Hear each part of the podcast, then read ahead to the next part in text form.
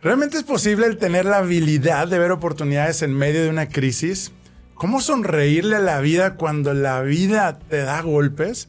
¿Sabías que la forma de cómo ves la vida está relacionada con la manera en cómo te cuidas? Mira, la felicidad es como un tren. No pasa ahora sí que de, de una estación mientras esperas. Es un tren que tú debes construir y fijar un rumbo. Pero la felicidad, al igual que nuestro cuerpo, hay que entrenarla. Nos cuidamos practicando deporte, comiendo saludable, pero muy poco mentalmente. ¿Y tú, cómo ves la vida cuando hay un ambiente incierto? Bienvenido al podcast de Enrique Vela. Comparte la felicidad. Diviértete, inspírate, aprende y sal del aburrimiento. Nuestro invitado es especialista en impulsar a que logres el éxito se ha destacado como conferencista internacional, motivacional y experto en técnicas de ventas, atención al cliente, crecimiento en empresas multinivel desde hace más de 20 años. Estoy hablando de René Mantecón.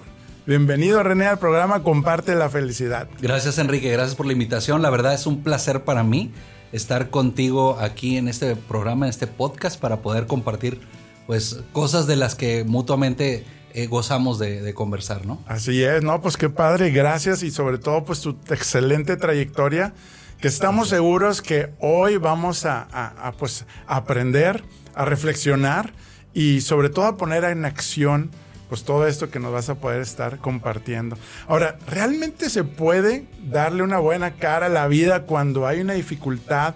No sé, oye, es que me chocaron, ¿no? Este, y el carro dos meses en el taller.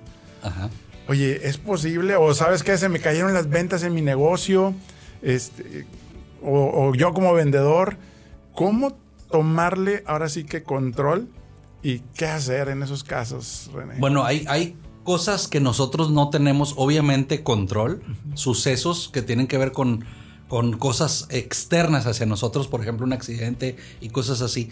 Pero hay una cosa que sí tenemos control y es cómo nosotros percibimos los problemas, las adversidades que la vida a veces nos pone. Eh, me estaba acordando, Enrique, de una de una, un video que subí hace tiempo en, una de mis redes sociales y uno me escribe un muchacho, un joven, y me dice, oye, ¿cómo le hago para no tener problemas? Yo lo que no quiero es tener problemas. Y me insistía tanto en el tema de no tener problemas, pero eh, eh, quería que hablara de cómo no tenerlos, ¿verdad? Y les dije, fíjate que la única forma de no tener problemas es estar muerto. O cambiarte de planeta. Sí, sí, claro, me dice, o sea, me está diciendo que me quite la vida. Le digo, no, para nada, pero para nada. Todo lo contrario, yo lo que te quiero decir es que definitivamente cuando nosotros queremos ser más fuertes en la vida, definitivamente los problemas son la herramienta para poder nosotros convertirnos en, en, personas más fuertes. De hecho, hay una ley natural, universal, que no es inventada por mí, yo no es algo que esté saliendo de mi mente nada más, sino la ley de la resistencia eh, que es la causa de la fuerza. O sea, ¿qué causa la fuerza en un ser humano y en, en todas las cosas? La resistencia. Es cuando una persona agarra una pesa y la empieza y la levanta de un kilito y luego sube a 5 kilos y sube a 10 kilos y entre más resistencia tenga, más fuerte se va haciendo esa persona en lo físico.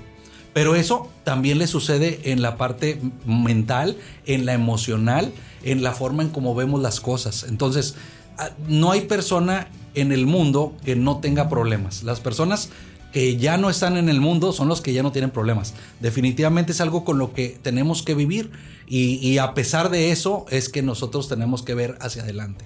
René, quiero entender que, pues digo, mucho escuchamos el que los problemas te hacen pues un hombre más fuerte, una mujer más fuerte, o el, el podemos aprender y es, y es cuestión de enfoque entonces, o sea, realmente poder decir, bueno, los problemas son para enfrentarlos y se pueden evitar o eh, simplemente estar listos a recibirlos. ¿Cuál es la actitud que debemos de tomar ahí? Bueno, yo creo que primeramente eh, los problemas siempre van a estar allí, ¿verdad? Evitarlos. Algunos los podemos evitar con prevención, con eh, ser más cuidadosos. Definitivamente algunos pero la gran mayoría van a llegar de una forma inesperada, porque los problemas precisamente son acciones eh, o, sí, acciones fortuitas que el universo, el planeta, la naturaleza nos pone enfrente y que nosotros tenemos que aprender tanto a vivir con ellos como a poder eh, vivir a pesar de ellos. Claro. A veces hay algunos que podemos resolver rápidamente y hay algunos que tenemos que simplemente ponerlos en la bandeja para que las arregle Dios. Y a veces eh, cuando digo esto piensan que estoy hablando en un concepto religioso y no es, y no es eso, es simplemente que hay problemas que a, la- a veces en el momento los vemos como algo muy fuerte, muy pesado, algo se nos mundo, irresoluble, ¿no? claro, se nos cae el... Y, y- y- y si nos ponemos a pensar en nuestra vida pasada, me refiero en nuestro mismo pasado, en esta vida obviamente, Sí. eh, ha habido problemas en el pasado. Todos los que me están escuchando saben que ha habido problemas en el pasado que tú pensaste que no se podía resolver o que era muy complicado y sin embargo con el tiempo se fueron resolviendo. Entonces hay ciertos problemas en los cuales uno no tiene control, que uno tiene que ponerlos ahí y continuar a pesar de. Y hay otros que hay que tomar el toro por los cuernos y obviamente tratar de resolverlos. Si nosotros nos hacemos más habilidosos para poder resolver problemas, además de vivir una vida, pues obviamente más placentera, más eh, positiva, más eficaz, más propositiva más bien, también además de eso nos hacemos más valiosos en el mercado. O sea, matamos dos pájaros de un tiro. O sea, quieres decir que alguien que sabe solucionar problemas le va a dar mayor valor a su marca personal. a su marca personal y, y también Y en alguna persona, empresa, ¿verdad? claro. Y también, eh, sí, exactamente. Y, y ante el terceros, o sea, una empresa, alguien que te contrata, pues la gente, eh, tú como empresario sabes que lo que uno prefiere no, no es gente con mucho conocimiento, sino gente que, que solucione problemas, que sepa afrontarlos y solucionarlos. Entonces, te has- además de que te ayuda en, un- en términos personales, te hace mucho más, mucho más valioso en el mercado, ¿no? Claro, claro. Yo creo que el, el buscar la felicidad no significa el no tener problemas. Yo creo que porque esa es parte de lo que nos estresa y nos, nos preocupa. Ahora, ¿cuál sería tu, tu, tu forma de pensamiento? Ahorita el, el- el ejemplo que dimos. Tengo una empresa, eh, vino un trancazo, este, las ventas se caen.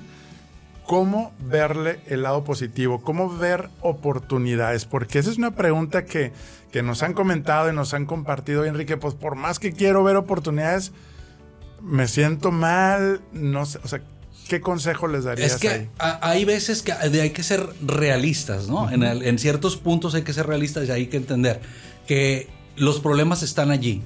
O sea, hay que abrazarlos. O sea, están allí, hay que aceptarlos. Aceptarlos. Y hay que sí, aceptarlos y entender que, que van a estar allí. O sea, a pesar de, de- de lo que tú creas y pienses, ahí van a estar los problemas y esas situaciones. Más bien, es la, la única oportunidad que yo le veo a un problema es la oportunidad de hacerte más fuerte, de aprender de ellos. ¿Por qué?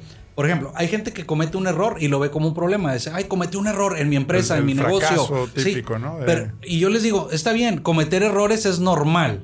Es lo normal para todo el mu- todo el mundo cometemos errores. nadie queremos, Nadie ¿verdad? queremos. Queremos evitarlo. Y lo queremos evitar, pero todos los vamos a cometer. Sin embargo, el cometer un, un error eh, es normal, pero no aprender de ese error es cometer un segundo error. Porque cada error, cada situación que te lleva a un problema, también te lleva a la, a la fortaleza, que es precisamente lo que estábamos hablando hace un momento. Entonces, ¿qué le puedo sacar de provecho a ese problema? O sea, no quiero decir cosas irreales, lo único real que te puedo decir es que si lo solucionas o de alguna forma lo pones en la bandeja y lo puedes superar, porque ahí no, se te- no, no estoy hablando de solucionarlo, estamos hablando de superarlo, o sea, dejarlo allí y, y dejar que te afecte, entonces en ese, en ese momento tú te estás haciendo más fuerte. Es la oportunidad que puedes tener en base a los problemas que se te presentan. Ok, entonces los problemas para algo pasan, como dirían, ¿verdad? Este, las cosas pasan para bien, ya sean buenas o malas. Sí. Eh, Romanos 8, 28 también. y cómo encontrar. Y es cierto que entre más rápido aprendemos, más rápido superamos la dificultad. Yo creo que sí, nos da mayor, pues la experiencia nos va dando esa pericia para poder solucionar situaciones todavía más fuertes. O sea, tú me imagino como empresario y los que están escuchando, eh, gente que tiene a lo mejor mucha experiencia vivida, y no me refiero a años, me refiero a experiencias, los, la experiencia no te la dan los años, te la dan las vivencias. Sí, claro. Eh, les ha pasado situaciones donde el problema se ha solucionado pareciera como mágicamente solo. Lo dejaste ahí y se superó. Y esas cosas también nos permiten a nosotros eh, pues tener esa experiencia de vida para enseñarle a otras personas también el camino y decir, espérate, tranquilo, o sea, hay un problema, hay una situación, es real y eso no hay manera de que, de que se cambie o que se revierta, pero puedes vivir con eso o puedes superarlo o puedes poner, ponerlo a un lado o puedes solucionarlo, perdón, lo puedes solucionar, ¿no? Sobre todo lo que decías de soltar, ¿verdad? Tiene que ver con eso de, de no aferrarnos y soltar y como dices, la vida, Dios o quien creas, pues se encarga también de, ayudarnos un poco, ¿no? Sí, ah, yo creo que un, mucho, ¿no? Un mucho, porque e, es, cierto, esas cosas eh, eh, uno no quiere que se presenten, pero ahí están. Y, la verdad es que uno, uno, uno, en, ciertas, en ciertas cosas uno tiene que vivir con lo que le toca, en ciertas cosas en las que uno no tiene control.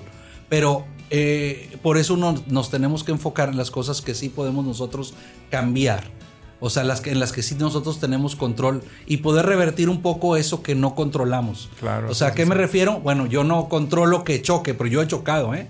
Yo, te lo, yo les cuento, yo he chocado algunas veces. Eso no lo controlo. Eh, obviamente podría haber evitado siendo más precavido, etcétera pero lo que sí controlo es cómo solucioné yo ese problema. Cómo solucioné, cómo previendo con un, con un seguro, hablando con las personas, haciendo, trabajando para tener con qué resolver el problema. el, plan de acción. El plan de acción, pero, pero, pero eso es lo, en lo que realmente me enfoco, ¿no? Oh, maravilloso. Amigos, ya podemos estar conectados también en tiempo real, antes de que se me olvide, por WhatsApp. Si tú también, mándanos un audio, un mensaje eh, al 80, bueno, 52, para los que están fuera de México, 81, 36, 21, 28, 24. Y también, pues estamos en vivo por Facebook, en Enrique Vela Oficial. Y cuéntanos qué piensas del tema, alguna anécdota, algún consejo, sobre todo lo que nos está comentando ahorita René. Oye, no, yo estoy pasando esta dificultad, me cuesta trabajo ver cómo puedo aprender, me cuesta trabajo verle el lado positivo también sin caer en el sobre optimismo, ¿verdad? Como tú dices. Claro. Y pues para estar aquí aprendiendo juntos, ¿sale? Los que están en Facebook, en Instagram o Facebook, o en, Instagram o Facebook, eh, sus comentarios o en el WhatsApp nuevamente 5281 3621 2824, mándanos un audio estamos estrenando, René, aquí para estar ¿Ah, conectados también y, ayudarles pues más fácilmente. Oye, pues qué interesante. Eh, yo creo que ahorita hablando de, hay gente muy optimista, pero que a la vez hay gente que no quiere ser optimista porque también ve gente muy tan optimista que se ciega y ahí, ahí ¿qué opinas tú al respecto? O sea, ¿qué nivel de optimismo debemos de estar y cuándo ya no es sano? tanto optimismo. No sé si bueno, es que fíjate que yo tengo una, una dificultad con la palabra optimismo, porque no la comprendo. Esa es la realidad. Yo no entiendo bien el concepto de optimista. Conozco el concepto de positivismo. A mí me gusta y me encanta el positivismo, que no es lo mismo que el optimismo, ¿no? Es muy diferente porque en el positivismo uno sabe que hay situaciones adversas, sabe que hay problemas, sabe que hay dificultades, sabe que la vida no es fácil, que no es sencilla, que hay que trabajar mucho, pero uno es positivo y busca la manera de cómo, cómo, resolver las situaciones, las adversidades, vencer esos, esos problemas, esas cuestiones. Pero en el optimismo yo creo que a lo mejor ya no se llega a ser eh, realista. Eso es lo que yo pienso. Entonces siempre, le, siempre invito a la gente a ser positiva, ¿sí? siempre ser positiva, pero saber que el ser positivo no implica cerrar los ojos a las situaciones que la vida, a la realidad que existe, ¿verdad? Sin embargo, lo que sí puedo decir es que cuando una persona se cultiva a sí misma, cuando una persona trabaja en sí mismo, en su desarrollo, en su crecimiento, eso es lo que va a marcar mucho la diferencia. La gente ve las cosas de cierta forma por lo que ha dejado entrar en su mente. Yo le digo a la gente que si tú dejas entrar basura por aquí, o sea, por los ojos, basura por los oídos, basura va a salir por tu boca y esa basura está siendo procesada en tu mente. O sea, cuando una persona no está acostumbrada a meter información positiva, que entre por los ojos y por los, por, los oídos, no sale información positiva por su boca procesada por la mente. Deja tú lo que sale por la boca, lo que procesa la mente. Entonces, y un ejemplo, ¿cómo puede ser este de esa, de esa analogía? Bueno, por ejemplo, cuando una persona eh, eh, tiene una situación, eh, o, lo voy a decir, mejor lo voy a decir, le voy a explicar de una forma que me gusta mucho. Yo puedo tener a dos personas enfrente, sentadas, y yo soy un tercero, les voy a enseñar un proyecto. Y yo estoy hablándoles de un proyecto que les puede cambiar la vida, no sé, económicamente puede ser, o en algún otro ámbito. Y las dos personas están poniendo atención y nada más asienten con la cabeza. Y el proyecto es el mismo para las dos personas. Y las dos tienen la misma necesidad, tienen una necesidad económica, etc. Pero estoy hablando con las dos, presentando el proyecto, y una de ellas está pensando, no, no, yo es que yo no, no sé vender, no, yo no sé de negocios, no, yo no soy bueno para esas cosas, no, no, yo siempre fracaso cuando eh, emprendo algo, no, es, y, se empieza a hablarse a sí mismo con basura, ¿sí? Pero no lo, pero no lo representa en lo que uno, en lo que el que está presentando el proyecto lo ve, pero la otra persona está, wow, o sea, los dos tienen la misma cara, pero el otro está por dentro pensando, wow, eso es lo que necesitaba, esto era lo que estaba buscando. Yo lo puedo hacer, lo puedo, sí, em, empiezan a hablarse de cierta forma y eso es determinante con la respuesta que va a salir de ahí. Le preguntan a eh, la persona, esta ficticia, le pregunta, ¿tú qué opinas? ¿Quieres entrar al proyecto? No, ¿sabes qué? No, muchas gracias, yo no soy para esto. Y al otro, el otro dice, yo le entro. La diferencia fue esa voz interna. Y esa voz interna es, eh, eh, tiene que ver con nuestras creencias, con nuestra forma de pensar. Y la forma de pensar fue determinada no en ese momento, fue determinado. Sí, claro, en ese momento por lo que, por lo que su voz interna habló, pero fue por todo lo que le ha metido a su cabeza. Entonces la gente tiene que aprender a cultivarse. Cultivarse quiere decir leer libros, eh, ver y escuchar podcasts, audiolibros, eh, ir a seminarios, conferencias, talleres, eh, este tipo de información diferente que nos puede ayudar nosotros a empezar a pensar también de una, una manera diferente. Porque ahora mucha gente consume muchas cosas negativas. En las redes sociales son un arma de dos filos. ¿Estamos de acuerdo?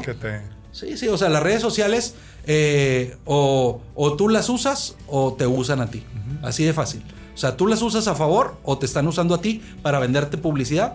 Pero ¿cómo te ganchan? Mostrándote cosas negativas, el amarillismo, lo negativo, que es lo que le llama la atención a la mayoría de la gente. Entonces, ¿cómo puedes llegar a ver diferente la vida?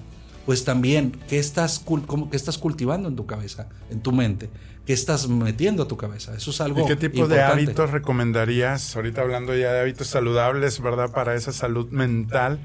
Y como tú dices, para cambiar esas creencias o cambiar esos pensamientos que nos están saboteando, ¿verdad? Constantemente, pues durante el día. Ya ves que dicen que son miles de pensamientos. miles, sí. Ah, ¿Qué hábito recomendarías? Digo, ya dijiste ahorita uno de, leer, pero a veces hay personas que dicen, es que pues yo leo y pues no, no siento que cambio, ¿no? Digo, obviamente, este, ¿qué recomendarías para hacer, no sé, dos hábitos que nos ayuden a ir cambiando esa, esa percepción de, lo que nos pasa. Bueno, nada más tomando el punto que mencionaste, eso de, que los libros a mí no me ayudan, eh, la gente también tiene que entender que los conceptos de desarrollo son, es información que eh, es escasa hasta cierto punto. Ahora hay más información, pero es difícil de encontrar. Pero los hábitos eh, existen no solamente de acción, también existen hábitos de pensamiento. La forma en cómo uno piensa. Me levanté con el pie izquierdo, como si fuese malo. Yo le digo a la gente, yo todos los días me levanto con el pie izquierdo y me encanta, porque duermo del lado izquierdo de la cama. Sí, o sea, estando acostado estoy del lado izquierdo. Siempre me levanto con el pie izquierdo y me encanta, porque quiere decir que me desperté. Y hay gente que tiene hábitos de decirse cosas que se afectan. Entonces, la lectura eh, y todo eso que hablé al, principio, eh, no es algo que te va a cambiar de la noche a la mañana. Tenemos que hacer precisamente el hábito de hacerlo constantemente. No es que el primer libro me va a transformar, no, pero después de 20, 30, 50 libros, como me tocó a mí mi primer año que empecé a leer, me leí, no sé cuántos me leí, pero yo, yo llevo más de 500 libros seguro, eh, de desarrollo y crecimiento, y poco a poco, paulatinamente va cambiando. Ahora, Hace, hace un momento tú mencionaste cuatro pilares importantes. Dijiste Dios, salud, ¿qué más fue? Familia, Familia y, trabajo.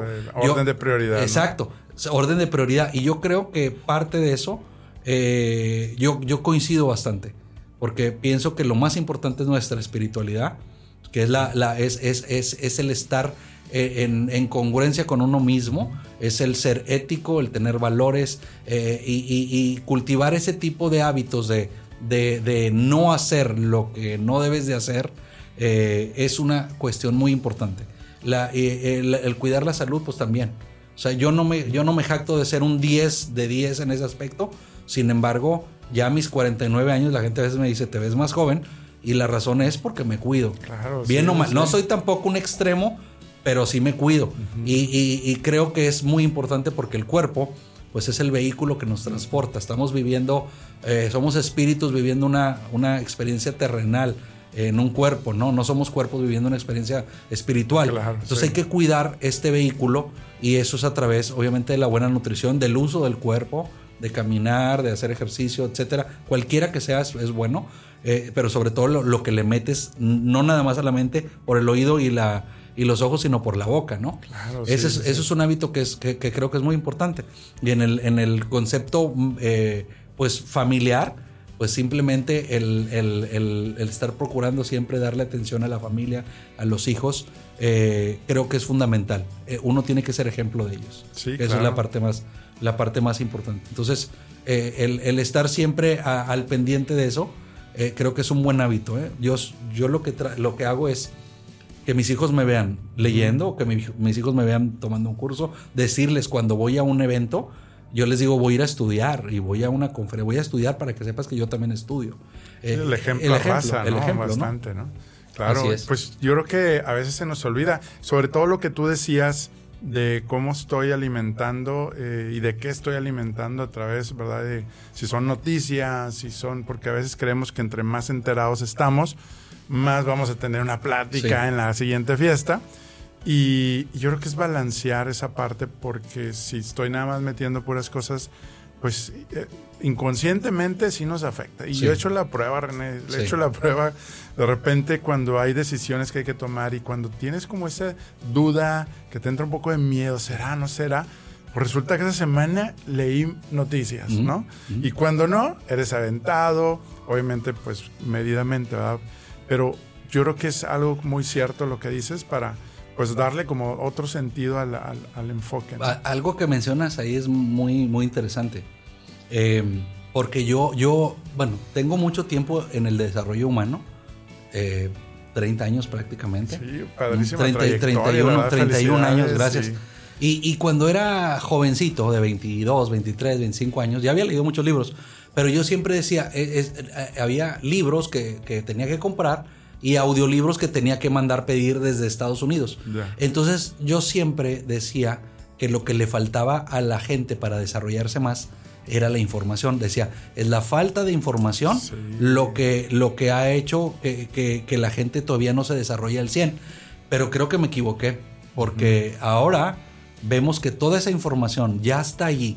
La tenemos en la palma de nuestra mano, en un celular, videos, audios, este, tenemos libros, tenemos todo. Cuando antes no teníamos Sí, acceso. y ya me di cuenta que muchos colegas nos equivocamos pensando que era la falta de información.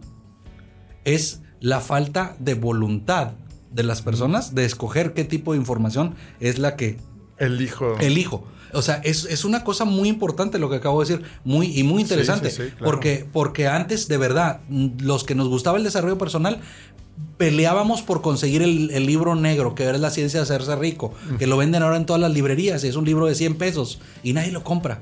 Y antes nos peleábamos, dame la copia, y yo lo, y lo presumíamos que lo teníamos. Y ahora esos libros están a la, a- en todas las librerías o están gratis, inclusive en, el- en las redes sociales o en el internet, en- y, y- y no los leen. Entonces, yo me di cuenta que no es un tema ya de falta de información, sino de qué escogemos, de voluntad de escoger la información que nos puede ayudar nos puede. a crecer. Claro, claro. Y yo creo que Pues sí, ha ayudado bastante, digo, pero al menos yo creo que se queda nada más en buenos mensajes, en algo inspiracional, todo lo que ves en redes. Pero yo me acuerdo también cuando te decían, nunca te rindas. Y yo, bueno, ¿y quién carajos me va a decir cómo hacerle para no rendirte? Claro. Porque como tú dices, y es parte de este tema hoy de, oye, ¿cómo darle pues una buena cara eh, a la vida? Y es, digo, hay personalidades que se les da y ya traen el chip de que aunque traen problemas, están contentos, están alegres. Pero bueno, los que no traemos el chip integrado, lo podemos adquirir, ¿verdad? Lo podemos adquirir, claro. como comentan, ¿no? Claro, mira. ¿Permites tomar una pausa y platicarte algo? Me han preguntado cómo llegué aquí. Te cuento que soy el fundador y visionario de una familia y red de franquicias bajo la marca Toy Expertos Hipotecarios. Actualmente somos más de 50 franquicias en todo el país mexicano. ¿Y qué hacemos? Ayudamos a nuestros clientes a elegir y tramitar el mejor crédito entre toda la banca para comprar su casa, terreno, construir y mucho más. Y lo mejor, nuestros servicios los cubre la banca. Nuestro propósito, crear experiencias de felicidad. Todavía seguimos aprendiendo a vivir nuestros cinco valores bajo nuestro código de honor que apunta a construir una organización humana rentable y de clase mundial. ¿Qué harás hoy para construir tu sueño? Envíanos un mensaje para que un experto de nuestra familia te ayude. toi.com.mx Voy a decir una cosa que luego hay algunos que hablan, hablan en las redes sociales que van a decir, ay, René tenía que decir eso. Yo les digo, échenle ganas. Échenle ganas. Fíjense. La otra vez estaba escuchando a un, a un actor diciendo, es que el, el echaleganismo no es suficiente. Eh, Típicos trabajos. Pero luego, claro, sí, pero, pero luego explicó, le dicen, entonces, ¿qué hiciste tú? Y luego dijo, pues es que yo tuve la voluntad de hacerlo, tuve, me sacrifiqué, trabajé esto, y digo, pues le echo ganas, porque el concepto es el concepto que echar ganas es, es un concepto que no existe. O sea, si tú lo buscas en, la, en el diccionario de la Real Academia, sí, es un modismo, donde echarle significa poner y ganas, si lo buscan en el diccionario, significa voluntad, significa poner voluntad y, y la voluntad es, el, es, es la crema innata del desarrollo personal. E, e, entonces es echarle ganas, es, es, es ponerle voluntad. La decisión, la acción. Sí. No en el concepto motivacional de que échale ganas tú puedes, no, es, es ponle voluntad, o sea, nadie va a cambiar tu vida por ti, es la voluntad propia lo que va a hacer que cambie tu vida y que veas las cosas diferentes. No es lo que venga y diga el, invitado aquí en el podcast o el libro que leíste, es tu propia voluntad lo que va a hacer que cambien las cosas.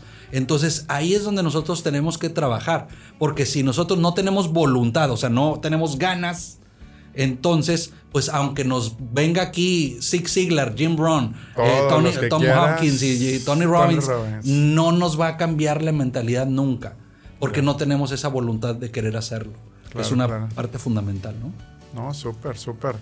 Oye, pues también quería comentarles y a los que están aquí en vivo, eh, si tienes algún detalle, alguna situación que estés pasando en el trabajo, eh, en tu negocio, que quieres ver de forma diferente cómo aprender, pues escríbenos, coméntanos y pues pronto va a estar aquí también este, eh, en estreno este episodio.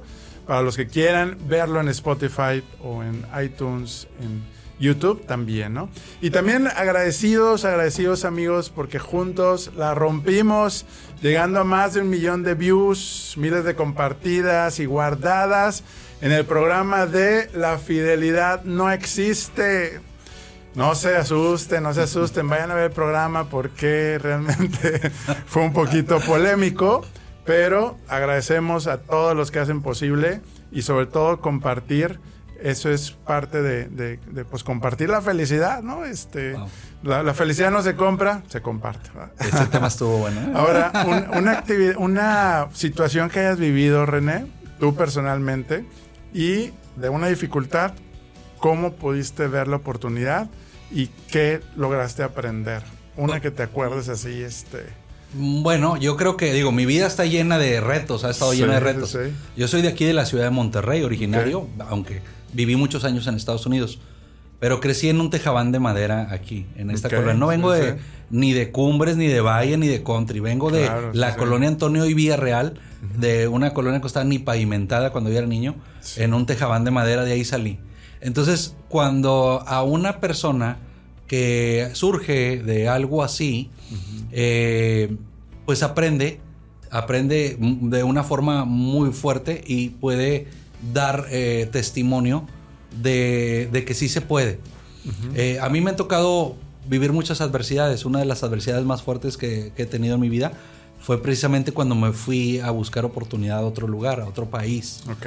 Y este, pues yo no conocía absolutamente a nadie, no hablaba el idioma, ¿En qué no edad tenía, tenías? tenía 22, 23 Ok. años. Eh, y, y, pues me tuve que tuve que dormir, dormir en carro, dormir en una oficina donde no se debía dormir, que no podía ni salir a hacer del baño, ni a bañarme, ni a nada. Nada, nada. Eh, sin embargo, yo creo que esas cosas son las que te van forjando. O sea, yo, para mí es muy complicado decir un concepto solo o una historia de una cosa sola que yo diga, bueno, es que esto me marcó, porque realmente he tenido muchos aprendizajes a través. muchos aprendizajes. Pero yo creo que el haber salido de esa, de ese pozo, porque estaba en un pozo, eh, fue la adversidad más grande que tuve. Pero ¿Y cuál era tu pensamiento pero en mi, ese momento? mi pensamiento es, fue una frase que, des- que había leído, no me acuerdo de qué libro lo leí, pero que- lo que decía, eh, todo lo que un ser humano puede hacer, otro lo puede hacer.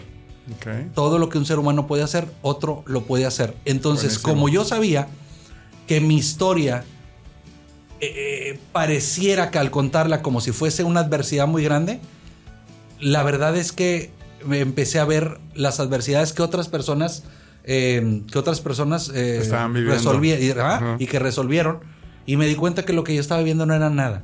O sea, sí estaba batallando, sí dormía en una alfombra, sí me dormía en un carro, pero había gente eh, arriesgando su vida y perdiendo familiares en cruzar para ese país. Yo no, yo no pasé de esa forma y decía, no, lo, es que yo estoy fácil, o sea, para mí fue fácil llegar acá.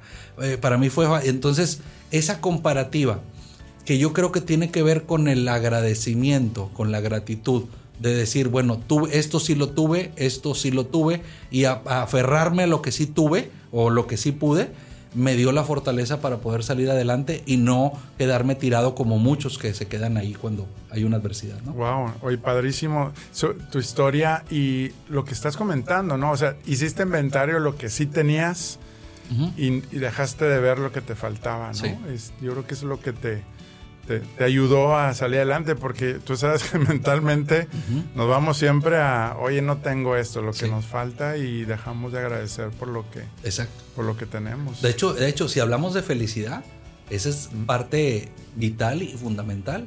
Yo creo que yo creo que el concepto para mí, uno de los conceptos, no digo que el más, pero uno de los tres más importantes para ser feliz es, es la gratitud. la gratitud. Sí, definitivamente aquella persona que no agradece el simple hecho de levantarse por la mañana y poder ponerse los zapatos, eh, está perdiendo una oportunidad porque hoy, aquí, mientras estamos hablando, hay miles y miles de personas, no nada más en Monterrey o en México o en, en el mundo completo, eh, queriendo haber tenido la oportunidad de poderse levantarse y ponerse los zapatos. Y nosotros hoy lo pudimos hacer y a veces ni siquiera agradecemos esa oportunidad de, Sí, de lo, lo damos por sentado y estamos en el corre-corre, nos estamos estresados, estamos enfrentando una situación de, de agobio, de cansancio, y si no ponemos una pausa, pues todo esto también nos enferma. Oye, quiero aprovechar también porque Lupita Rodríguez nos está aquí también eh, eh, viendo el programa y ella nos dice, me cuesta trabajo organizar mi tiempo, me siento atrasada para mi tiempo real y siento que el día va más rápido a mis acciones. Eh, ¿Qué recomendarías ahí este, para poder darle esa luz? Porque el tiempo yo creo que es el recurso que todos estamos teniendo ahorita en el corre-corre este, ese problema. Gracias Lupita. René, ¿qué nos puedes este, compartir? Mira, yo, yo voy a, te voy a hablar de un concepto que a lo mejor no, no es 100% dedicado a lo que me dijo, sin embargo, va, va por ahí el tema. Cuando una persona se siente abrumada Por, a veces va a ser por pendientes o por tiempo. Por lo regular la gente se siente abrumada cuando tiene demasiadas cosas que hacer, pero sobre todo cuando tiene demasiados pendientes o ciclos que no ha cerrado. La gente es como si llevase un, un costal y cada ciclo abierto, o sea, cada pendiente que no se ha cerrado, lo lleva metido en el costal. Y llega a pesar tanto, porque tienen tantos pendientes, que te abruma, te abruma demasiado. Entonces la gente se embola. Y la mayoría de la gente dicen es que no tengo tiempo, es que no puedo resolver, es que tengo tantas cosas. Porque traes toda la mente, todo. Todo, todo, todo. ¿Y qué hay que hacer para el, punto, liberar toda esa presión? Eh, eh, primero, sacarlo de la mente. ¿Cómo lo sacamos de la mente? Escribiéndolo. O sea, una lista de pendientes. Una lista de pendientes. Mira, no sabes cuánta gente le he quitado esa sensación de sentirse abrumado por tiempo y pendientes con este ejercicio. Me siento con ellos, le digo, hazme una lista de los pendientes que tengas. Y empiezan. Y me, escriben 10. Y les digo, no, no, no, no, no. Nadie puede tener 10 pendientes. A ver, sigue pensando qué otras cosas. A ver, ¿le has prestado dinero a alguien? Sí. ¿A quién? No, pues a tal, a tal, a tal. Ok, apúntale. Apúntale ahí. ¿Te han prestado dinero? Sí. Y, debe, sí. A ver, apúntale ahí. ¿Qué otros pendientes tienes? Le digo, ¿tienes toda tu ropa limpia? No. Entonces apúntale ahí, llevar la ropa. Le, ¿Qué le toca a tu auto? No, pues le toca el cambio de. apúntalo ahí. Y le empezamos a sacar una lista, te lo juro. 300, 400 pendientes. Y no se abrumó más. Y no, eh, no porque, porque es más difícil. O sea, el pensamiento lleva carga. Es como cuando haces el ejercicio de piensa en un limón, estás chupando el limón y empieza uno a salivar eh, eh, porque el pensamiento conlleva carga mental. Entonces, cuando lo llevas atrás, en tu mente, vaya, es como llevar ese costal. Lo pones en papel y te sientes un poquito liberado. Un poquito, ¿eh? Ahora, cuando ves la realidad en el papel y estás viendo todo sacado y, de tu cabeza hacia el papel, en ese momento es lo que el ejercicio que sigue es, a ver, dime, por ejemplo, vamos a decir que se llame Pedro. Pedro, ¿cuál es un pendiente que puedes resolver en este momento que estamos ya, en este momento. Ay, la llamada, no le he llamado a mi papá en tres semanas. Llámale a tu papá y salúdalo. O sea, y le llama, hola papá, ¿cómo estás? y se alegra mucho. No, palomeado. Y lo palomea y le digo, ¿cómo te sientes? Bien, le digo, ok, vamos a buscar otro que puedas confrontar y liberarte en este instante. Y empezamos a buscar otro pendiente. Y así nos vamos con las cosas que son fáciles de resolver. En el caso del tiempo, lo único que cambia es que tenemos que enfocarnos. Obviamente, después de sacar los pendientes fáciles, sacas cuatro sencillos y enfócate a algo que sea importante y, que te dé producción. Porque si no, la gente se enfoca a estar activo, activos pero no productivos. No es lo mismo actividad que productividad. No es lo mismo actividad que productividad. Hay gente que está, está muy activa pero no es productiva. estamos creando. Hay gente que dice, es que estoy súper ocupado. Estoy eh, ocupado. ¿En qué? Es que tengo que hacer esto y aquello y aquello. y, lo, y lo que produce de verdad, no lo estás haciendo. Entonces, cuando la, cuando la sensación es por tiempo, de que no, no me alcanza, entonces enfócate en las cosas que son importantes. importantes y rápidas de hacer. ¿Hay alguna regla de tiempo ahorita que decías que es lo que te toma menos tiempo? Hazlo. Eh, ¿Hay alguna regla de que menos de 5 minutos, 2 minutos, 10? no, no, es que sea una regla porque hay cosas que puedes resolverlo en un minutito, en una llamada o algo, un pendiente de llamar a alguien o preguntar algo que tenías ahí. Pero la idea, la idea del ejercicio es palomear, porque la sensación es estoy en control ya no tengo 20 mil cosas. La, dopamina de, ay, lo logré, ¿no? Es que la gente no sabe todo lo que trae encima hasta que no lo ven en papel y luego empiezan a sentir cómo solucionan una cosa y otra, otra y poco a poco em, este, empiezan a confrontar los problemas más complicados y más difíciles. Oye, René, eso tiene que ver, ahorita que hablábamos, tú como experto también que has dado entrenamientos a equipos de ventas, motivación, y que hablábamos también al inicio de esa problemática de oye, eh, estoy pasando una racha difícil, cómo enfrentar para no desmotivarme. Eh, tiene que ver también con eso de, oye, bueno, ¿cuáles son mis simples acciones que tengo que empezar a hacer? ¿O cuál sería el plan de acción que tú le darías a un, equipo de ventas que traen el, el reto de una meta alta y pues se cayó en las ventas, ya no está celebrando como el mes pasado. Bueno, por, lo regular, digo, es que siempre hay dos factores, ¿no? Factor número uno tiene que ver con la emoción, ¿no? Factor número dos tiene que ver con, con la habilidad de ventas, la habilidad real, porque siempre hay esas situaciones. Cuando es un tema emocional, cuando es un tema emocional es un poquito complejo y complicado porque eso depende mucho del estado de ánimo de las mismas personas. personas. Pero yo siempre les he dicho, cuando tú estás eh, presionado porque no hay ventas, desgraciadamente es cuando te complicas tú mismo, es como un... Te como- sí, es, como un, un ¿cómo se le puede decir? Una espiral descendente porque estás desmotivado porque no, no tienes buena racha, por ende vas con el prospecto con una intención de vender pero no servir, o sea, con una desesperación y el cliente... Aunque, aunque creas que no, lo siente y lo nota.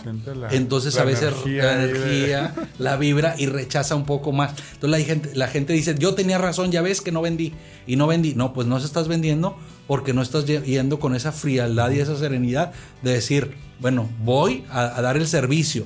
O sea, no voy por el dinero, voy a dar el servicio, A enseñarle a lo que le tenga que mostrar para que se beneficie. Y si compra, pues bueno, va a ser, eh, va a ser porque le conviene pero no con la intención de ir a, a- a- cerrar una venta por, porque sí.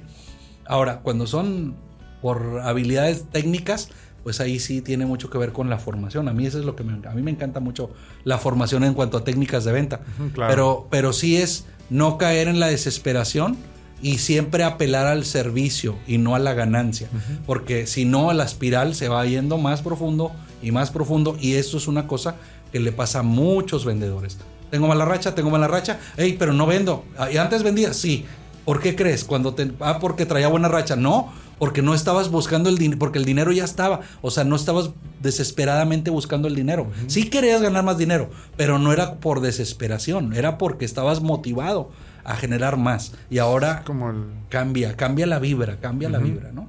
Claro, sí, yo creo que es identificar, como dices, si, si tomar acción, que está en mi control, como decías al inicio del, del episodio, porque hay cosas que, ay, es que si cambió porque hubo una nueva regla en el gobierno y nos bajar. O sea, yo creo que diferenciar qué está en mi control hacer y qué hábitos puedo empezar a hacer día con día y no pues quejarnos de que pues es que no firmo por puras excusas, ¿no? Porque ya ves que luego eh, motivos por qué Sí, no llegamos sí. hay muchos siempre. Claro, y, y evitar, evitar eh, la junta de lamentaciones mañanera, que viene siendo si la situación, sí, o sea, no juntarte con los otros que no están vendiendo, porque ese es un error garrafal. Sí. O sea, tienes una situación así y aparte vas y te juntas con los que se están quejando de que no ha vendido y no esto, ¿Verdad y a mí me duele y me peleé con mi esposa y, verdad que- y, y dicen, ah, pues la situación está así en general. Y, y uno cae en el generalismo. Y dicen, es que así está la situación. No, te estás juntando con los que están creando que la situación sea así. Tú puedes hacer una diferencia. Hay otros vendedores que están vendiendo. Sí, ah, bueno, con esos son con los que deberías de juntarte. O sea, si otros están vendiendo, entonces no es la generalidad. Son ellos. Porque es que a veces la gente dice, la situación es la que está mala. A ver, en esta situación mala, pregúntate, ¿hay vendedores vendiendo el producto y que les está yendo bien? Sí. Entonces no es una cosa general. Con que haya uno, ¿verdad? Sí, con uno ya te está demostrando que los demás no tienen razón, que los demás están precisamente en ese ahogamiento de, de- de pesimismo, de, de- sí, de negativismo, porque no están vendiendo, porque no están enrachados. Entonces, igual, em, traten de evitar esa junta de lamentaciones y igual, y de nuevo, apelen al servicio. Claro. Y como decías al inicio, ¿cómo estoy cultivando mi, mi- o sea, qué estoy haciendo de hábitos saludables para pues blindarnos a este tipo de retos y ser resilientes a final de cuentas porque Claro. pues mira en México en Latinoamérica creo que nos han entrenado este a puros trancazos y, y crisis que si 86 94 que si 2011 Eh, si vamos a esperar a que no haya y todo esté perfecto creo que pues ya- ni en Estados Unidos, Claro. ¿verdad? Ya la gente se está quejando también allá de las situaciones que hay, ¿no? Ahora, las, la- y la, la crisis son oportunidades, ¿eh? sí, Es que es donde queremos ahorita ese precisamente punto de Sí. cómo ver oportunidades dentro de la crisis. Sí, lo- lo- el, el tema es que para poder nosotros sacarle una oportunidad a una crisis hay que estarnos preparando constantemente. Si no lo has hecho en el pasado, hazlo a partir de hoy en adelante. Tu vida está hecha como tú la has hecho con lo que has hecho Claro. en el pasado, pero puedes cambiar lo que viene. ¿Cuáles serían los tres consejos precisamente para eso? Para cómo buscar oportunidades dentro de una crisis. Hay tres consejos simples y prácticos. Yo creo que prepararse, que entra más bien en el concepto de anticipación. Quiere decir, es el momento de guardar, es el momento de ahorrar, es el momento de tener.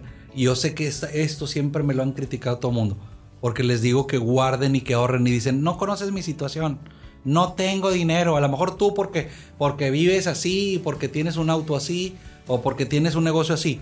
Les digo, no, es que esto yo lo hacía desde que ganaba el mínimo. O sea, desde que ganaba el mínimo era que yo me, me iba preparando, ¿no? Entonces, para poder eh, resolver las, las situaciones cuando se presentaba una crisis. Entonces, irse preparando, pero estoy hablando ya de dos conceptos. Prepararse me refiero a estar guardando para cuando se presente una oportunidad.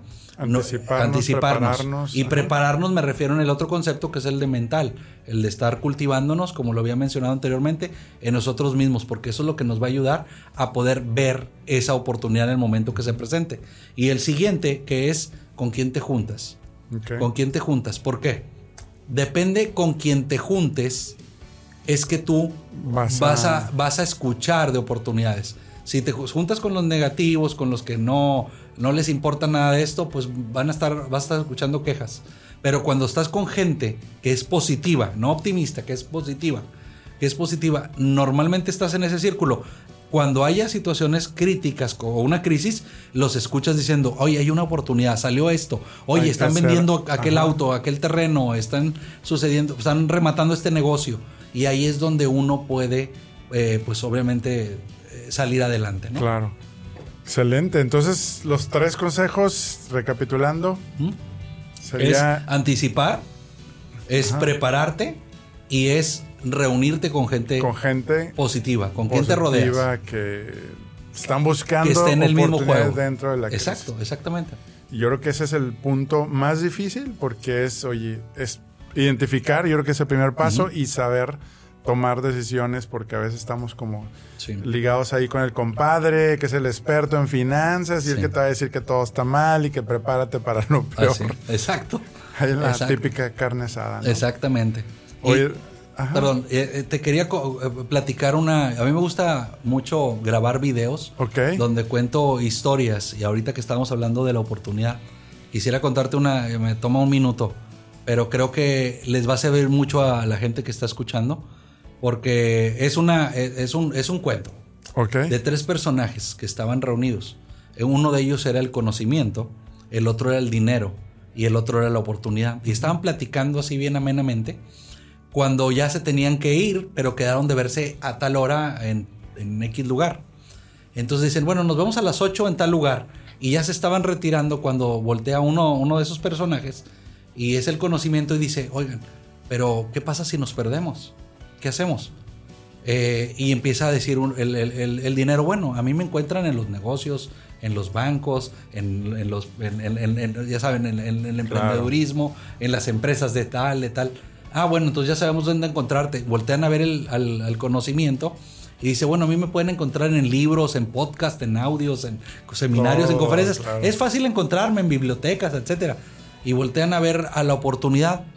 Y la oportunidad dice, a mí ni me volteen a ver.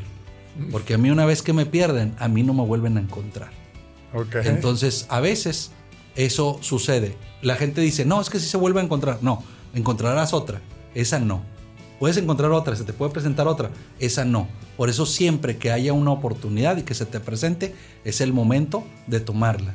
Porque aquellas personas que no están en el juego la van a dejar pasar. Tú tienes que subirte a ese tren de oportunidad para poder lograr las cosas que tú quieres, ¿no? Maravilloso, René. Pues se nos acabó el tiempo.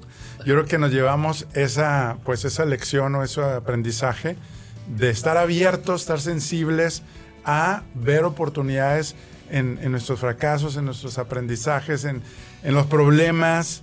Y yo creo que más que problemas, algunos les podemos decir desafíos, retos, porque a veces problema y ya te estresa, ¿verdad? Claro. Como cada quien reaccione a la palabra y al significado pero yo creo que es algo pues muy valioso lo que nos estás compartiendo. ¿Y dónde te pueden contactar? Pues para tus redes sociales, conferencias, cursos, mentorías. Bueno, yo, yo, les digo que, en broma, que el que me busca me encuentra, porque es bien fácil, por mi nombre, ¿no? René Mantecón, arroba René Mantecón en todas las redes sociales. Soy el único que aparece con ese nombre. Eh, arroba René Mantecón, estoy en Instagram, en, YouTube, en Facebook, en todas las redes así me encuentran. Muy bien, pues ya saben dónde contactarlo. Cualquier comentario que tengan, duda, ahí en sus comentarios. Y amigos, si quieres tener más contenido como este, que estuvo buenísimo con René Mantecón, te esperamos una familia y un movimiento de amigos líderes que mueven con propósito. En Enrique Vela Oficial en Instagram, Facebook, TikTok y también tenemos algo gratis para ti, el primer capítulo del libro en la página eltablerodetuvida.com para empezar a tomar acción y logres control y tengas un balance de vida. ¿Alguna frase final que quieras compartir, René? Bueno, hay una frase que a mí me encanta, no es mía y no sé dónde la leí, eh, que dice, sobras llegan a aquellos que esperan, las sobras dejadas por aquellos que tomaron acción. Hay que tomar acción. Claro, acción. Si no nos tocan migajas. Esa es la, clave. Muy bien. Pues nos la llevamos esta semana. Y recuerda que lo mejor, lo mejor está por venir.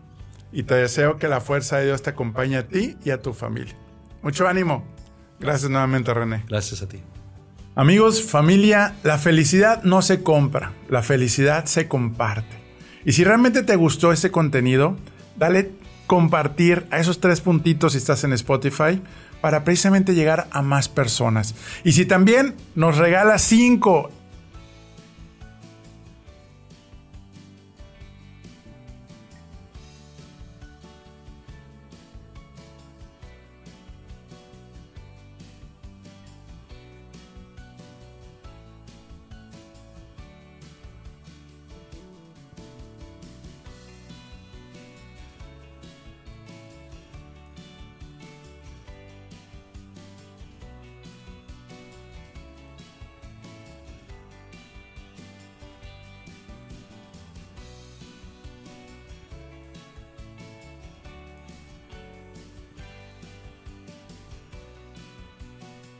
cinco estrellas en iTunes o en Spotify o en la plataforma que estés, también te vamos a agradecer infinitamente un servidor y un gran equipo que está atrás de todo esto para que llegue para ti.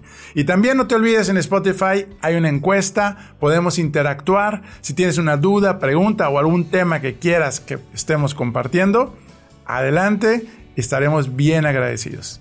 Dios te bendiga y nos vemos en la próxima.